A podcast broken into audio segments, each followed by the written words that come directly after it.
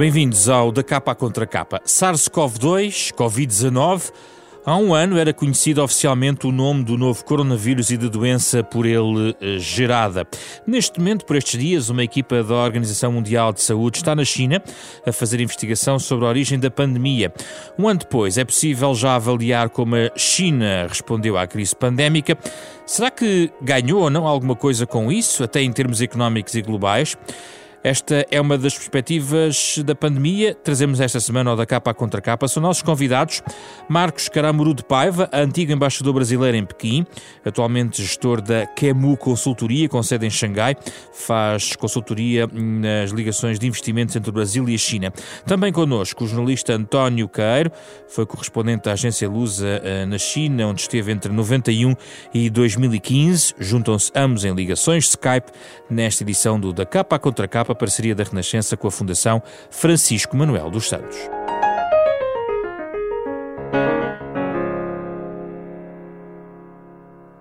Caros António e Marcos, muito obrigado pela vossa disponibilidade para uh, estarem connosco nesta ligação remota uh, a propósito deste tema. Começo uh, por si, Marcos Caramu de Paiva. o PIB chinês está, digamos, a retomar em 2021. Se olharmos para o que a China, no fundo, pagou ao nível de riqueza produzida pela pandemia, vemos que em 2009, 2019 crescia a 6%, em 2020 deve ter crescido 2,3% e foi a única grande economia a conseguir crescer no meio da pandemia, e já para 2021 as perspectivas são à volta de 8% de crescimento. Podemos dizer que o pior já passou e do ponto de vista chinês até passou uh, melhor que todos os outros nesta pandemia. Boa tarde, em primeiro lugar, uh, prazer estar aqui com vocês. É, não há dúvidas de que a China se saiu melhor do que todos os outros países. É a única grande economia que cresce positivamente em 2020, foi a única que cresceu, e essas taxas de crescimento previstas para 2021, 8%, são realmente extraordinárias.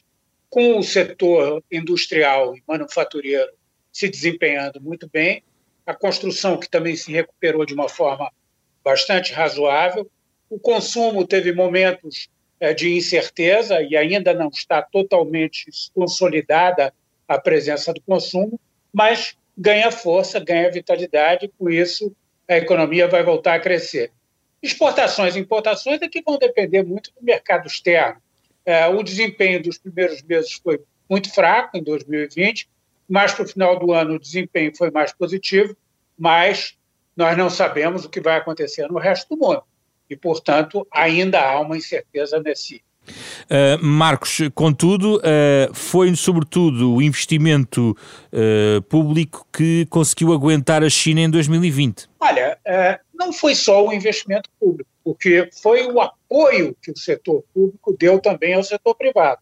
Por exemplo, no caso do setor manufatureiro, é, é fato, existem muitas empresas públicas, mas também existem empresas privadas. Veja, há uma diferença muito grande na maneira como a China enfrentou a crise do coronavírus, em comparação com a maneira como a China enfrentou a crise de 2008. Na crise de 2008, a China saiu com um pacote imenso de investimentos públicos de 4 trilhões de RMBs e, com isso, fez movimentar a economia. Qual foi o resultado? Muitos investimentos foram investimentos inapropriados, aumentou consideravelmente a dívida dos governos locais, a carteira dos bancos locais saiu muito danificada, de alguma forma, com empréstimos de baixa qualidade, e o país teve que lidar com uma série de, de, de temas macroeconômicos como esses é, ao longo do tempo. Quando chegou na crise do coronavírus, a China decidiu que ela não iria outra vez aprovar um grande pacote de investimentos públicos, que ela iria aprovar uma, um, um aumento do déficit público, é verdade, e um aumento do volume de recursos disponíveis para financiar os investimentos públicos e privados. Outra vez, a China foi pelo lado do supply, pelo lado do suprimento, não tanto pelo lado do consumo, como foram muitas outras economias que injetaram recursos na mão dos cidadãos. Ela foi pelo lado do auxílio às empresas, sobretudo. Mas veja, uma estratégia muito menos ambiciosa do que a estratégia de 2020, de 2008 e que incluiu muito menos uso dos, dos investimentos públicos para fazer a economia retomar. António Queiro, não terá sido uma passagem incólume da China pela sua própria eh, crise pandémica, mas a verdade é que está retomado, em princípio, um trilho do crescimento económico chinês. Em primeiro lugar, boa tarde, boa tarde uh, à Rádio Renascença e boa tarde ao embaixador Marcos. Ligando-me ao tema deste, desta conversa, uh, a China uh, saiu a ganhar da, da pandemia, a pergunta é essa, o governo chinês, as autoridades chinesas dirão abertamente que sim. Aliás, em setembro, numa grande cerimónia realizada no, no Palácio do Povo, em Pequim, no, na Praça Tiananmen, no centro, o coração político da China, foi celebrada a vitória sobre a pandemia. Uma coisa que basta olhar para os números de hoje, por exemplo, hoje havia uh, cerca de duas dezenas de novos casos na China e nenhuma morte, há mais, há muito tempo que não há. A China tem, em, uh, o número de mortes na China eh, por um milhão de habitantes é 3, se compararmos isto, no total não chega a 5 mil mortes, e portanto, nesse aspecto, do ponto de vista sanitário, foi, o, foi uma vitória e é celebrada como tal pela atual liderança do país.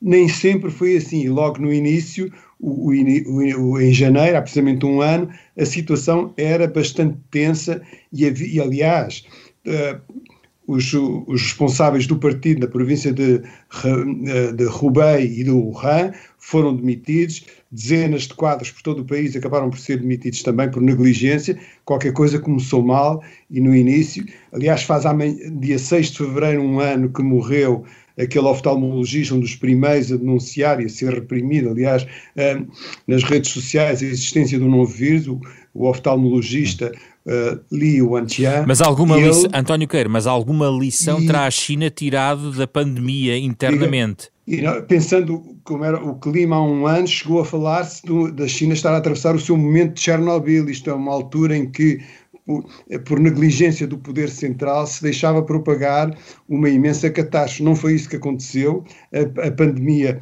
uh, foi foi controlada, está praticamente eliminada, não está totalmente erradicada, mas está praticamente eliminada. A liderança do presidente Xi Jinping reforçou-se até, e no plano internacional, num certo sentido, a China até pode, digamos, não exportar o seu modelo, mas apresentar que a sua forma o seu sistema de governação foi mais efetivo do que as, uh, os governos democráticos fizeram nos seus respectivos países. Nesse aspecto, a China e a liderança chinesa saiu a ganhar. Já vamos a alguns desses eh, impactos até internacionais. Volta assim, embaixador Marcos Caramuru de Paiva.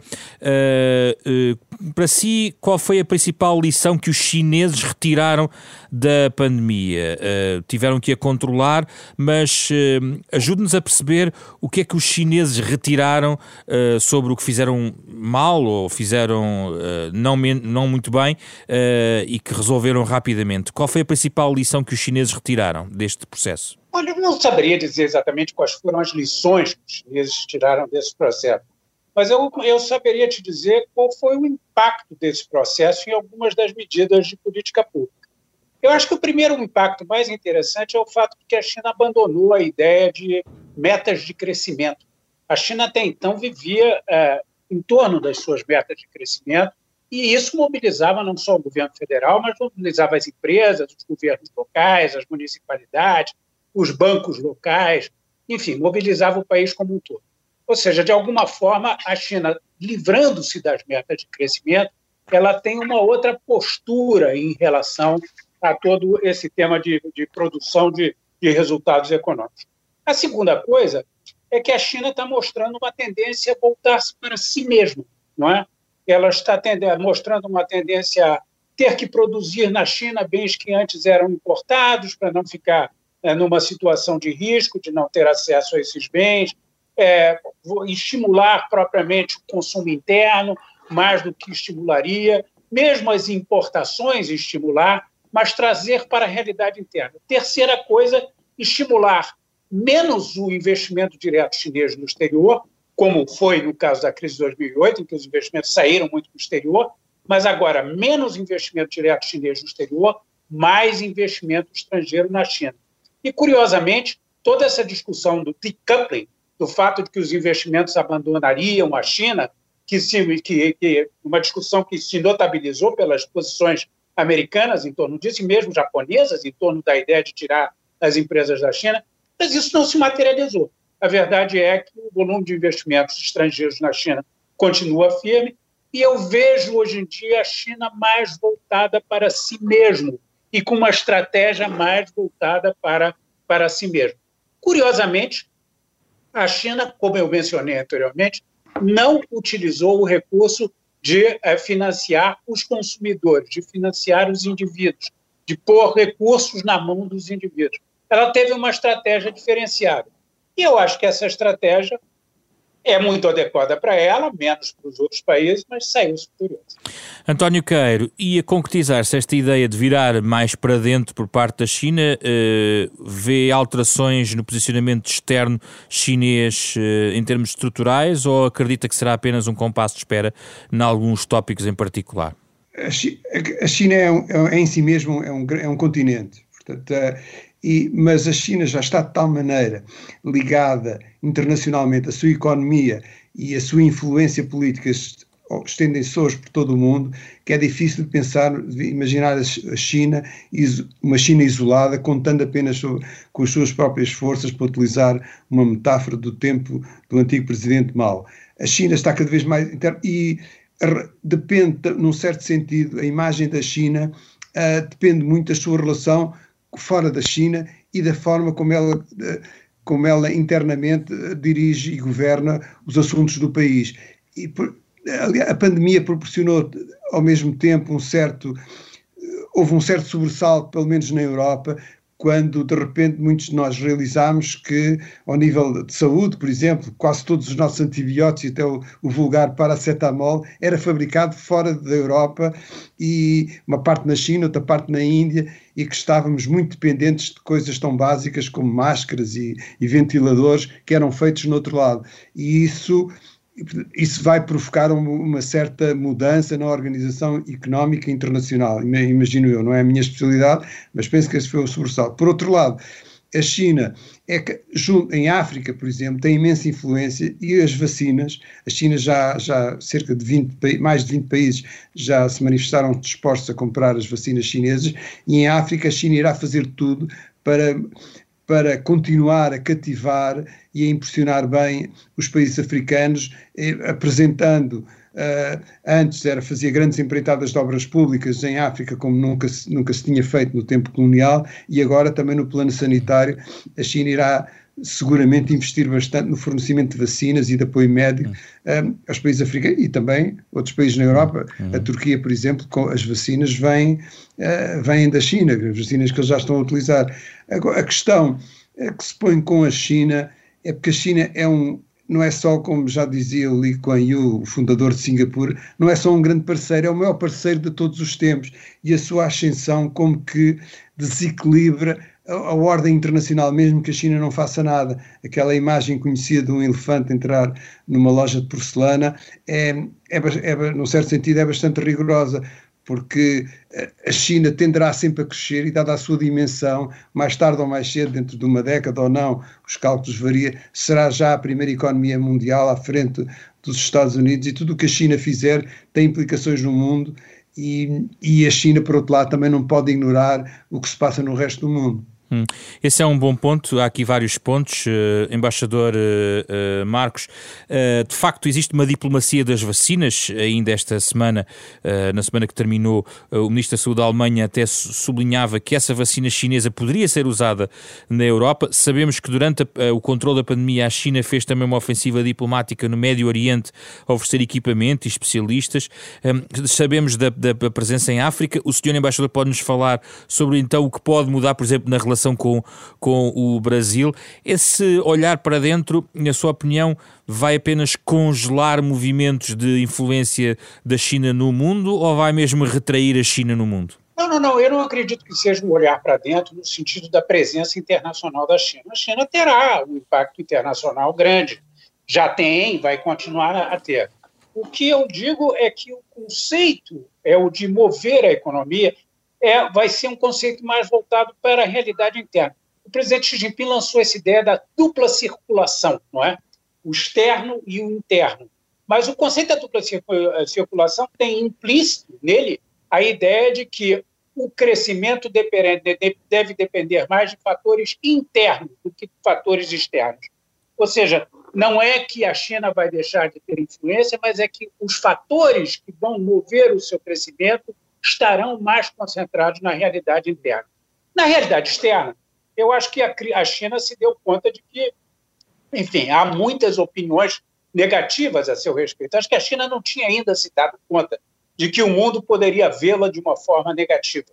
E eu acho que a diplomacia da vacina é uma tentativa de resposta a, essa, a, essa, a, essa, a esse posicionamento. E é uma tentativa também de mostrar que a China é, vê a realidade internacional não apenas a partir dos países que têm uma importância política, econômica, militar. É claro que esses países são importantes, mas ela também olha os países menores. Ela também olha os países africanos, ela também olha muitos latino-americanos, olha muitos asiáticos, e isso é um ponto importante. Mas me chama a atenção é o fato de que a China, precisando vacinar uma quantidade grande de pessoas, ela não, não, não apela para isso, ela ainda assim deixa exportar a vacina. Porque eu acho que a China acredita que a sua política de contenção do vírus, pelo controle interno, pela maneira como ela lida com a população interna, já tem que ser suficientemente, suficientemente produtiva sem que ela dependa tanto da vacina, até porque o número de vacinados é, é, é muito grande, a demanda por vacina internamente é muito grande. A, a China precisou fazer acordos com vários países para testar as suas vacinas. Por quê? Porque a doença não existia mais lá na proporção que existia no Ocidente. E nesse contexto desses acordos, fez inclusive um acordo com o Instituto eh, Brasileiro, chamado Instituto Butantan, para uma das vacinas que não é de uma empresa pública, é de uma empresa privada, mas porque ela precisava testar essas vacinas na prática e ela não tinha um número suficiente de exposição à doença na China. Ou seja, de alguma forma, a China também precisou do exterior. E agora, como contrapartida ou como consequência disso, é natural que ela acabe tendo um relacionamento mais estreito com vários países em função da vacina. António Queiro, no plano dos grandes blocos, eh, houve alguma surpresa pelo facto da China, no meio deste ano, e basicamente agora no final de 2020, ter uh, conseguido um acordo de investimentos com a União Europeia, aliás, pela mão da chanceler Merkel no final da presidência uh, uh, alemã da União Europeia. há aqui também um jogo que aguarda pelo posicionamento da administração norte-americana para perceber como é que se encaixa acham as novas peças, porque a narrativa, ou pelo menos o filme que temos visto nos últimos, eh, nos últimos anos, tem sido esta tensão comercial entre Estados Unidos e China, e no entanto aqui a Europa aparece com um acordo de investimentos. Como é que vê todo este movimento e a estratégia chinesa nesta perspectiva? Bem, no, no plano simbólico, não há dúvida que esse acordo, parece a assinatura desse acordo que falta ainda homologar por cada um dos países da União Europeia e pelo próprio Parlamento Europeu, um processo que irá demorar talvez um ano, uh, parece ter sido apressado de maneira que, de modo a ocorrer, foi já, foi já no final do ano, de modo a ocorrer antes da nova administração americana tomar posse. Simbolicamente é importante porque marca uma posição. Uh, marca uma posição da China. A China chegou a acordo com alguns dos principais aliados dos Estados Unidos e que a administração Biden quererá mobilizar para, um, uma, para tentar definir uma estratégia comum eh, relativamente à China e nesse aspecto uh, a China antecipou-se. Era o, também aconteceu isso com um acordo assinado com o Japão, a Coreia do Sul e os países da ASEAN, também este, no ano passado. A China uh, há uma competição estratégica, para utilizar um termo mais ou menos consensual, entre a China e os Estados Unidos. Uma é a grande potência instalada, a potência hegemónica, já não tanto como foi, que é os Estados Unidos, e é uma potência, grande potência em extensão que, que há a China. E essa rivalidade vai seguramente uh, vai seguramente manter-se e provavelmente até aprofundar-se. Há zonas de fricção uh, evidentes, desde o Mar do Sul da China até a, a, a, situação na Península Coreana. Os Estados Unidos mantêm, têm, continuam a ter bases militares no Japão e na Coreia do Sul e uh, são estão, podem em qualquer momento entrar em rota de colisão, como já, eh, como já por vezes eh, aconteceu, até, até fisicamente. Lembro há uns anos que houve uma colisão entre um avião espião norte-americano e um, e um avião, um EP-3 e um, e um caça chinês. O caça chinês foi abalroado, o avião americano foi, uh, uh, ficou danificado e aterrou de emergência na base Hainan. Isso deu um grande conflito diplomático. E... Angela Merkel diz que os limites da cooperação económica com a China estão nos valores fundamentais, ao nível do, também dos direitos humanos.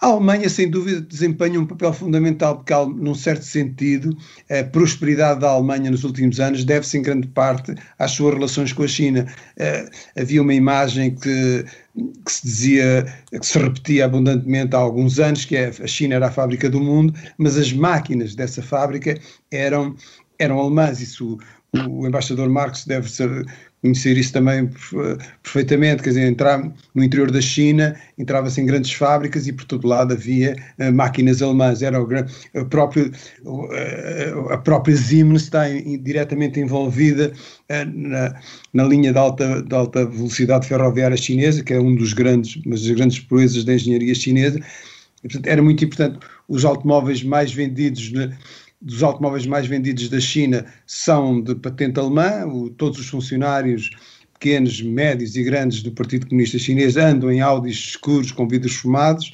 e, portanto, a, a Alemanha sempre jogou, um, embora em, com, em, em, conjunto com a União Europeia ou sozinha, sempre viu na China uma grande alavanca para o seu progresso e terá também forçado e, e, e, investido muito na assinatura deste acordo. Então, embaixador Marcos, a questão dos direitos humanos é apenas vista como um pormenor que, que, cuja importância de, eh, é relativizada por Pequim eh, quando se toca a fazer os negócios estrangeiros? Olha, eu acho que sim. Eu acho que até o momento muitos dos países que se relacionaram com a China deram prioridade à pauta econômica e à pauta comercial. Eu acho que a Alemanha foi um deles. E eu acho que a questão dos direitos humanos ficou efetivamente em segundo plano. Hoje, acho que ela vai ganhar o primeiro plano, em primeiro lugar, porque a administração Biden terá ênfase nessa questão dos direitos humanos e vai ser inevitável que os temas voltem a aparecer. Em segundo lugar, porque eu acho que o próprio relacionamento da China com a Europa está ganhando no, relacionamento econômico, eu digo, está ganhando novas dimensões. Né? A China já não depende mais tanto dos investimentos industriais europeus no seu território, é, e as oportunidades que existem para a Europa também ainda existem, são grandes, mas estão se escasseando de alguma forma. E a Europa, eu acho que com isso se vê em condições de ter um relacionamento com a China que traga à agenda vários pontos, que seja mais equilibrado do ponto de vista das preocupações globais europeias. E aí sim, eu acho que a questão dos direitos humanos voltará à pauta com mais força. E a questão dos Estados Unidos, a forma como a administração Biden se poderá relacionar agora com o regime chinês, como é que vê essa dinâmica, embaixador? Olha, eu acho que a administração Biden é, vai continuar a fazer um esforço no sentido de contenção da China, conter a China. Mas, ao mesmo tempo, vai ter com a China alguns itens de entendimento por exemplo, a agenda ambiental, por exemplo, as, o multilateralismo, as discussões internacionais, é, o tema da desnuclearização. Eu acho que há vários, há, há vários temas que têm, um potencial positivo para o diálogo entre a China e os Estados Unidos. Mas eu, eu acho que, do ponto de vista chinês, o recado básico é o seguinte: não há como conter a China. A China buscará a cooperação internacional, mas não tolerará limitações à sua emergência. E eu acho que se o Biden, de alguma forma, reconhecer essa realidade, há algum espaço para um melhor entendimento. Certamente há um espaço para um melhor entendimento. E acho que o resto do mundo é, tem que ter uma postura em relação a essa disputa, como a que foi expressa pela própria chanceler Angela Merkel recentemente, dizendo o mundo não pode ser colocado numa situação em que tenha que escolher entre a China e os Estados Unidos. Eu acho que todos nós que não somos, não somos um desses dois países temos a expectativa de um mínimo de entendimento para que nós possamos construir de um lado e de outro, ou com um, com um e outro país, relações sólidas e é, significativas. António Queiro, de que forma, para além da questão dos, eh, da repressão dos uigures, questões como Hong Kong, que vai a eleições legislativas em setembro, ou até Taiwan, podem encravar todos estes processos ao nível do, da, da conciliação entre respeito a direitos humanos e, as, e todas as eh, matérias de natureza económica e comercial? Eu penso que a questão mais, potencialmente mais grave e mais disruptiva é, é a questão de Taiwan, visto que mesmo hoje dentro da China, onde há um crescente orgulho nacional, impulsionado em parte pela forma como, como as autoridades conseguiram resolver e combater a pandemia, há, há um crescente discurso nacionalista que olha, que olha insistentemente para Taiwan. Os exercícios militares no Estreito de Taiwan, conduzidos pela, pela Força Aérea Chinesa, são cada vez mais frequentes. Perdão, no outro dia, quase diários mesmo, nos últimos tempos, e repetidamente as autoridades chinesas lembram que qualquer desvio de Taiwan no sentido da independência significa a guerra. Um, e pode significar mesmo porque, por alguma razão, e este ano, que é o ano do centenário da fundação do Partido Comunista Chinês, seria particularmente simbólico, se, um, que, porque a questão, há uma questão que paralelamente à ascensão económica da China, à sua projeção de novo como uma grande potência mundial, que já foi muitas vezes ao longo da sua história milenar, há um, há um capítulo da, da história recente da China que continua por resolver um, um, um, diferente, que é a existência de uma, de uma parte do território chinês onde não flutua a bandeira vermelha, que é Taiwan, é uma ilha com cerca de 23 milhões de habitantes e que se tem vindo progressivamente a afastar até de, da, China, da China continental. E por alguma razão, as, o nome oficial das Forças Armadas Chinesas, ainda hoje, 70 anos depois da proclamação da República Popular da China, ainda hoje se chama Exército Popular de Libertação. Libertar o quê? O que é que falta libertar do ponto de vista da liderança comunista? Falta libertar a ilha Taiwan.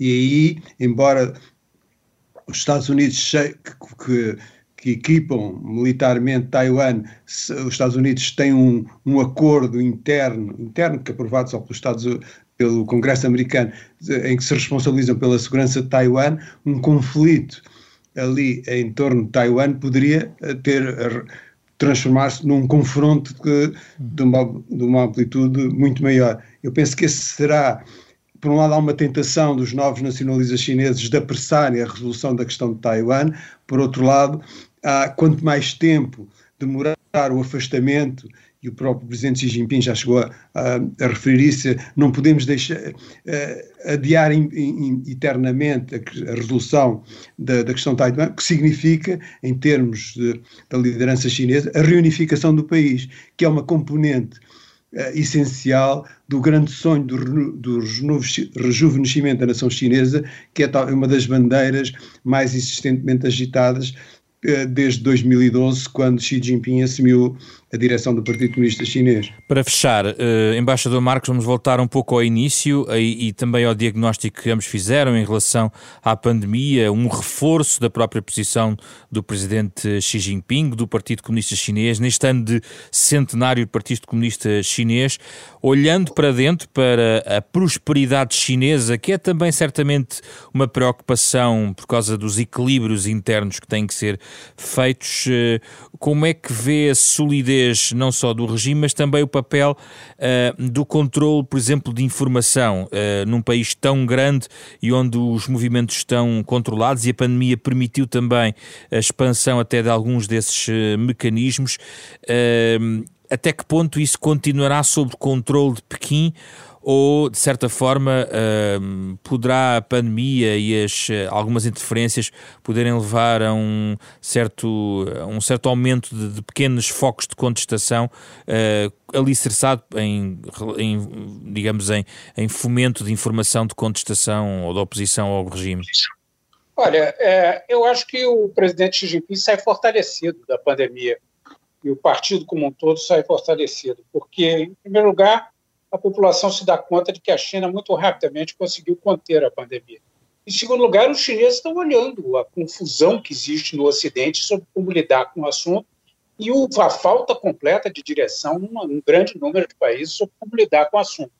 inclusive das próprias populações. É? Eles olham com perplexidade a nossa realidade. Então, o presidente é, sai fortalecido.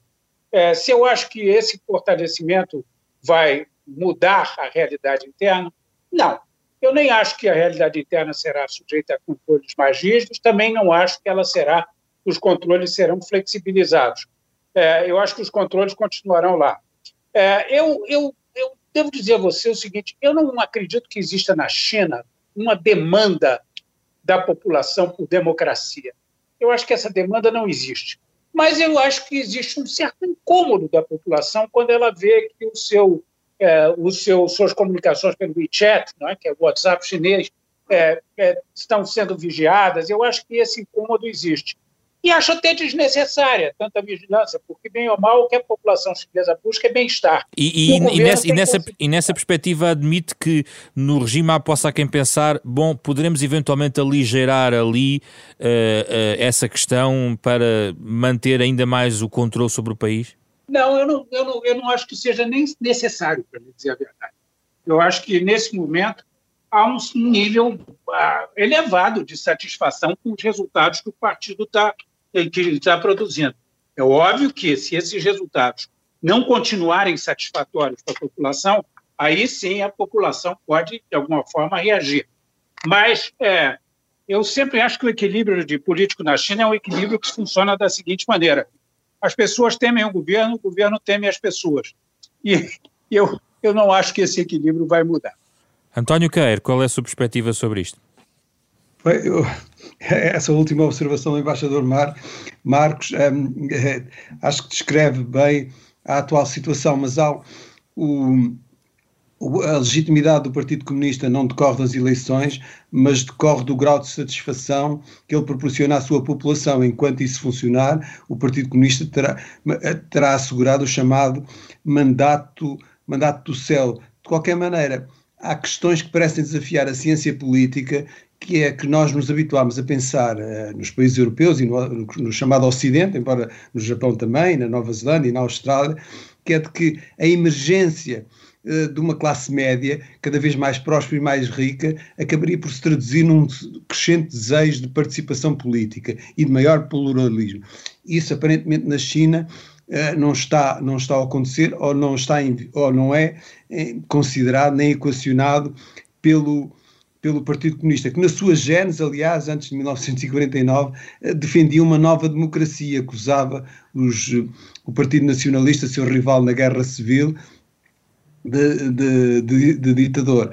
E já nos anos 80, no início da política de reforma e abertura, eh, promoveu com muito com muita intensidade as eleições ao nível das aldeias, isto é, eleição direta até dos, dos líderes das aldeias, a chamada democracia rural. Nunca mais falou muito disso, e, mas a ideia que havia era de que isso iria crescendo e o próprio Deng Xiaoping, em tempos, nos anos 80, admitiu que dentro de 50 anos, ainda não chegámos lá, será em 2030, os líderes nacionais podiam ser eleitos por sufrágio direto. Enfim, essa discussão agora parece ter, ter, ter desaparecido, mas há problemas que, eh, que a China tem por exemplo, o caso da corrupção, este mês houve uma grande reunião anual, o plenário da Comissão de Controlo e Disciplina, e o presidente Xi Jinping faltou a fazer um discurso em que considerou a, a corrupção o maior risco à governação do partido. A, a, a campanha anticorrupção desencadeada desde que Xi Jinping tomou posse, já lá vão quase uh, portanto, nove anos, foi a mais drástica de sempre, não poupou uh, nenhum tigre, como se, como se dizia na China, vários membros do Politburo foram uh, acusados e presos, mas o problema continua lá. Aparentemente, ali, há, alguns observadores pensam que será mesmo um fenómeno sistémico, mas é difícil, à luz de, do, da, da ciência política tradicional, como é que se pode combater a corrupção prescindindo de dois instrumentos que no resto do mundo se revelam fundamentais, que é a liberdade de imprensa, por um lado, e a independência do poder judicial.